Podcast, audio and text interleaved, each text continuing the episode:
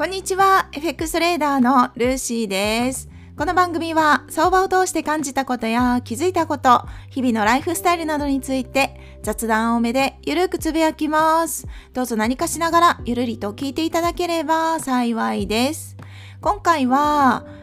過去検証で重視していること、このトピックでお話をしてみようと思います。過去検証といえば、えっ、ー、と、検証する内容、まあ、主に2つあると思っていて1つ目はまだルールが定まってない状態でルールを構築するための過去検証。もう一つはルールが定まっている場合その定めたルール通りに行動して利益が得られるかっていうのを確認する作業。この2つがあるのかなと私は思ってるんですね。で今回は2つ目のルールが定まっている場合で何を重要視してるか。そこをお話ししていこうかなと思います。結論からお伝えすると主に4つ見ています。1つ目は連敗数。連続で負ける回数ですね。そして2つ目が勝率。で3つ目はどれぐらいの値幅を切り取れるのか。ピップスですね。獲得ピップスです。そして最後4つ目はトレード回数です。この4つを主に注目しています。これについてこの答えは人それぞれだとは思うんですが私は結構ここら辺をね見て確認をしてます。で一つずつちょっと深掘っていくんですが連敗数をなぜ知りたいかっていうのはやはりリアルトレードになった時あの過去研究をしてる時はたとえ損切りになっても何も感情動かないと思うんですけどだけどリアルトレードになった時に感情が動く可能性もあるじゃないですか。そういう意味でこの自分の今確認してるルール通りに行動したら、まあ、どれぐらい最大で連敗があるんだろうかっていうところを頭の中に入れておくことはそのリアルトレードでトレードする時に一喜一憂しなくて済むから私にとってはとっても楽なんですね。だから必ず確認するようにしています。で次が勝率なんですが勝率に関しては、まあ、すごい重視してるかっていうとそうでもないですけどトータルでプラスになれば利益獲得できてればいいと言えばいいんですけどだけど勝率が高い方が安定したうん、利益獲得ができるっていう一つのルールになるのでそういう意味では勝率も大切にしてます。そして2つ目あじゃなくて3つ目ですね。どのぐらいの値幅を切り取れるのかに関してなんですけどこれもそうですね。トレードスタイルによっても変わってくるかもしれないですけれどもこの決めたねトレードルール通りにアクション行動したら平均的にどれぐらいの値幅を切り取れるトレードのスタイルなのかっていうのは確認するようにしています。でこれも私今 FT5 って言ってフォレックステスターのソフト検証ソフトを利用してるんですけどこれもですね口座履歴っていうのかな取引履歴をエキスポートして数字で確認することができるので Excel に落としてそこから簡単な計算式を入れて平均値を出すようにしてます。そうですね。これでうんと例えば月でどれぐらいのピップスが獲得できるのか。あとはもし毎日トレードするようなトレードスタイルだったら、まあ、1日でどれぐらいなのか。あとは1回のトレードでどれぐらいの平均なのか。っていうのを、まあ、ざっくりですけどねこれがいいとかそういうのではないですけど目安として知っておくとリアルトレードでもあだいたいこれぐらいの値幅が狙えるトレードなんだってわかるので私は重要視していますね。で最後に4つ目のトレード回数に関しても注目してます。むしろ一番これが注目してるかもしれないですね。うん、このルール通りに今検証してるね。ルール通りに検証を進めていったらどれぐらいのトレード回数になるのか。1日何回チャンスがあるのか。あとは月で。あとは年単位で。でどれぐらいの回数があるっていうことが、まあ、ざっくりであっても分かったらあとはそれ以外って自由時間楽しめる 自由時間をね心から楽しめるっていう感覚になれると思うんですよね。でその自分の確認してるトレードルール通りのそのルールがですね確認確認っていうのが検証っていうことですけど検証してなかったら一体どれぐらいのトレードチャンスがあるのかトレード回数をトレードしないといけないのかその辺が分かってないとチャートに貼り付かないといけない可能性ももしかしたらあるかもしれないじゃないですか。なのでそういう意味で月で何回ぐらいのトレードでそのトレード回数を見て自分にとってあちょっと多すぎるかもとかあこれじゃ物足りない少ないかもってなったら確認してる検証してるルールを少しずつ修正していったらいいと思うんですね。自分のライフスタイルに合わせてルールって構築していくと思うのでだからあんまりトレードするのが好きじゃない？好きじゃないってあれか。まあ例えば今の私だったらエントリー回数は正直少なければ少ないほどうれ嬉しいなって思っちゃってるんですね。で回数よりかはまあ勝率重視って感じになってて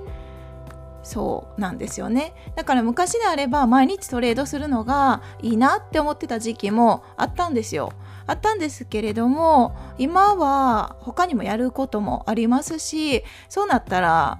あんまりトレードだけに注目することができなくって時間を割くのは難しいからじゃあもう少しゆったりしたトレードスタイルの強化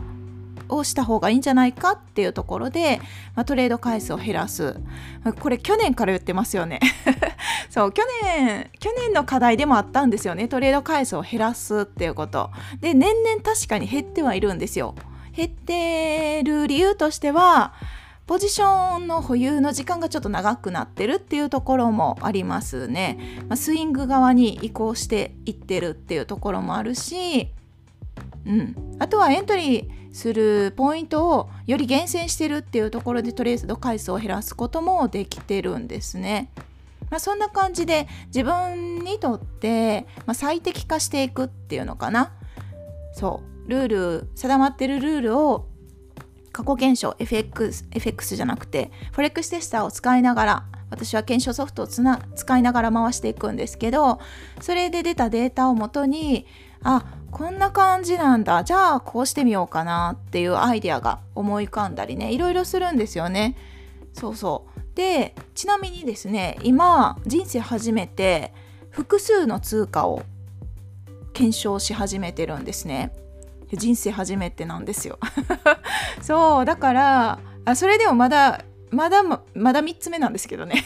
まだ始まったばっかりですよ。まだ始まったばっかりだけどだけど今まで実はユーロ円っていう通貨をほぼ見たことがなくてほぼどころか私の記憶には全然ないんですよね。記憶にはないけれども過去検証をしてるとそのチャートを見てるとあポンド円と同じぐらい結構動くんだなっていうところを発見したりとかワクワク楽しんでおります。そうなんですよ。なんか昔の私はですねタツーカを見るほど余裕がなかったんですね。心に余裕がなくて。だからポンド円でさらにショートに絞ったら今やることが限られてるから自分にとっては負担がないから楽だと思ってそれをずっとやり続けてたんですね。で今もそれは楽しんでやってはいるんですけどだけど新しいこともやってみようと思って。まあ、しかも長期保有型なので、まあ、全然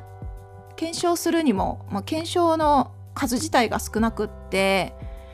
1年でいうとどれぐらいですかね月1回もエントリーしないので1年間に9回とかまあでも多かったら多かったら12回ぐらいとかあるのかな、まあ、そんな感じなので結構サクサクっと確認ができる状態なんですね。でもちろんこれから精度も上げる必要があるから今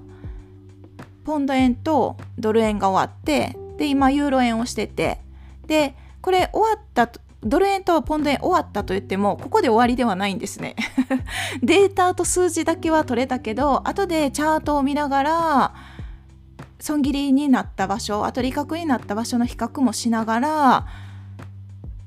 より精度が上が上げられ上げられるようにもう一度同じことをやる予定なんですね。だからそうそうポンド円1回で終わるわけではなくってとりあえず今はまあ、仮でや、まあ、うんそうですね。仮でやってで今結果出ます。でその結果も記録しておきます。でもう一度同じことをします。でその結果どうなるかっていうところも見ようと思ってるんですよね。いつもそんな感じで繰り返し行ってます。だから検証って言ってもめっちゃ時間かかるんですよ。そうそうめっちゃ時間かかるので普段はあの朝のねライブ配信でお話しさせていただいているようなポンド円の1時間足をベースにしてるトレードをしつつあとはポンド円に限ってますけどスイングトレードもしつつで。でまあポジション保有中にはチャートとかも見ないのでだから空き時間っていうのかな？普段のお昼の仕事以外は過去検証の時間に当ててるっていう感じでございます。はいまだ始まったばっかりなんで全然まだまだ。あと1ヶ月いや2ヶ月ぐらい。いや無理かも。夏ぐらい8月ぐらいまではかかりそうですかね私のスピードだと。早い方でしたらもうグワーッとやってリアルトレードにこう移行されるんでしょうがしてされると思うんですけど私結構のんびりしちゃうタイプなので、まあ、ゆったりマイペースにやっていこうかなと思います。そして最後にあの過去検証のねこの過去検証で重要視してることの最後にお伝えしようかなと思うのですが資金増減のシミュレーションするための検証は私自身はほとんどしたことがないです。はいどちらかというと過去検証はルール定めたルールをもとにそのルール自体が、まあ、ルール通りに行動して利益が得られるかっていうところだけを見ているのでそこに資金の増減は、まあ、関係ないあもちろんプラスに持っていく必要はあるんでね。そういう意味で勝率とかは見てますけれどもそのワントレードでロットをどんどん上げていくとかそういうことは一切しないですね。検証でロットを上げることは私はしないタイプです。はい。とにかく形を型を守れるためにルールを守るためのまあ、練習っていう感じですかね。ルールを守るというかそのルールが有効かどうかそこを検証するっていう感じです。はいこれから長い検証の旅が また始まるんですけどどうなるんですかね。いや8月に終わらなかったらどうしよう。まあそれはそれで仕方ないですね。マイペースにやっていこうと思いますので過去検証今頑張ってる方いらっしゃいましたらお互い様に一緒に頑張っていきましょう。ということで今回は過去検証で重視していることこのトピックでお話をさせていただきました。それでは今日はこの辺で終わりますね。最後まで聞いていただきありがとうございます。今日も皆さんにとって素敵な一日となりますように。それでは次回の配信でお会いしましょう。